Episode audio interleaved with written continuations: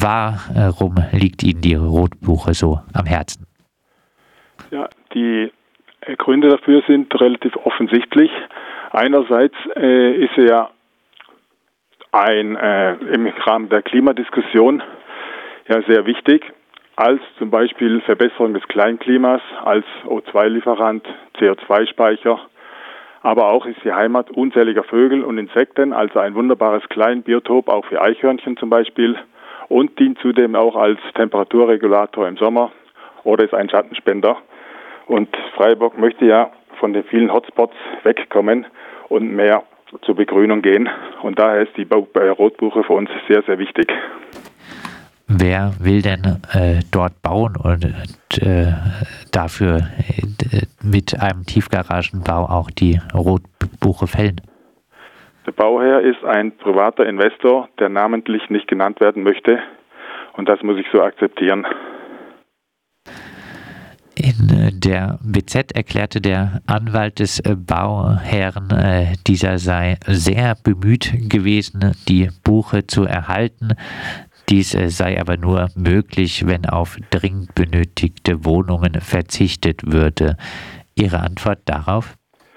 Meine Antwort ist darauf, er kann gemäß in unserem Baumsachverständigen, den wir für dieses Thema gewinnen konnte, konnten, das war auch der ehemalige Baumschutzbeauftragte von Freiburg, Herr Königer, gemäß hat das Ganze äh, begutachtet und hat gesagt, seine acht Wohneinheiten kann er komplett bauen. Das heißt, er kann die ganze Wohnungen bauen, die er möchte, aber die Tiefgarage steht der Buche im Weg.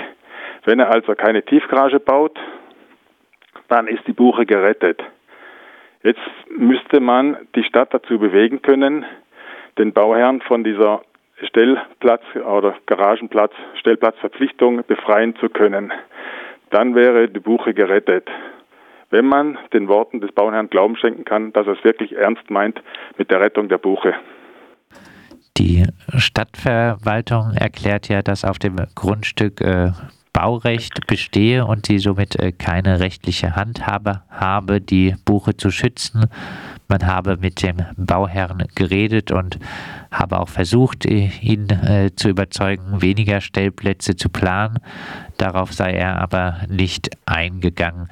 Hat die Stadtverwaltung also nicht schon alles in ihrer Macht Stehende gemacht, um die Rotbuche zu retten?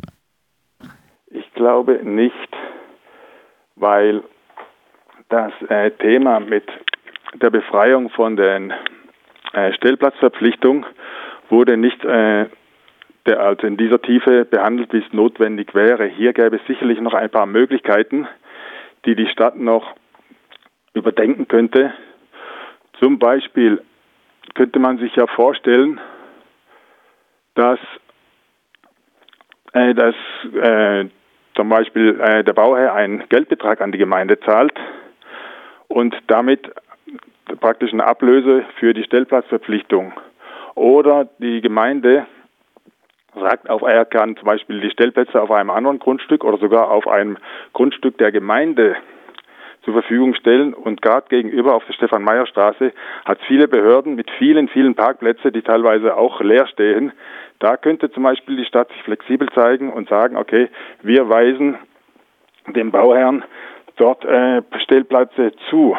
Außerdem hat es viele Stellplätze in der Sonnenstraße, wo teilweise bis zu 18 Autos parken, wo sonst keine wo Anwohner sind. Bis jetzt ist es noch, sind noch keine Wohnungen in der Sonnenstraße in diesem Bereich. Auch da könnte man sagen, okay, gut, es sind eigentlich genug Stellplätze da für Autos für diese acht neuen Wohneinheiten.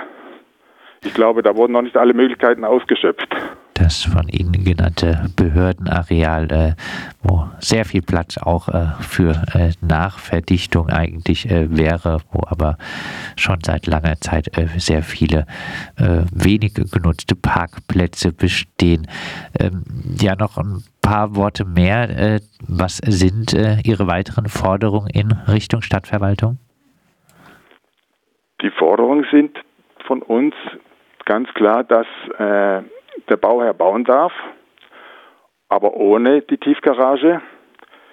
Wenn, das ist auch eine Win-Win-Situation für den Bauherrn, weil er spart sich einen großen Kostenblock ein dadurch. Und das, andere Win-Win-Situation ist natürlich im Sinne des Klimawandels und im Sinne des Naturschutzes dann für die Buche. Und deswegen die Forderung, bitte die Buche stehen lassen und nicht fällen und bitte keine Tiefgarage. Könnte die Stadtverwaltung die Baugenehmigung zurückziehen? Das weiß ich nicht. Da müssen wir Juristen fragen. Sie haben aber äh, durchaus die Hoffnung, dass das äh, noch möglich ist.